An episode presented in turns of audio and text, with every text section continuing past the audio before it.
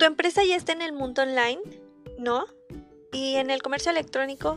¿Tampoco? Ok, pues es momento de actuar, no puedes quedarte en el pasado.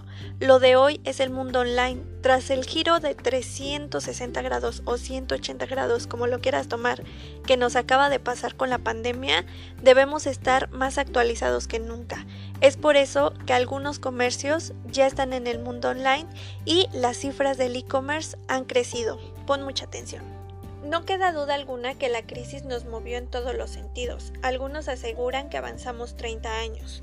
En el caso del e-commerce en supermercados no fue la excepción, pues este tuvo un crecimiento y un auge exponencial. Tan solo en los primeros meses del 2020 estos fueron los resultados. En febrero creció 109%, para marzo sufrió una ligera caída al 103%, pero en abril retomó el camino y avanzó al 115% de lo que venía trabajando. Actualmente este mercado se encuentra constituido por 49% mujeres y 51% hombres entre los 25 y 44 años de edad.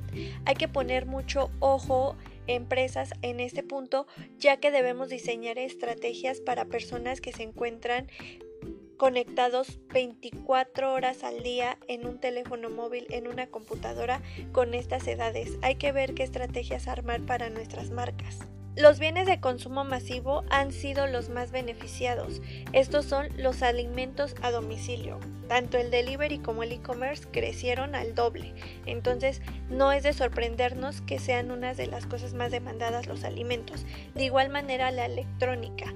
Con esta manera de intentar comunicarnos entre todos, eh, la demanda por dispositivos móviles aumentó. ¿Y qué decir de la ropa? La ropa también aumentó, el mundo de la moda se favoreció con el incremento de las ventas en línea.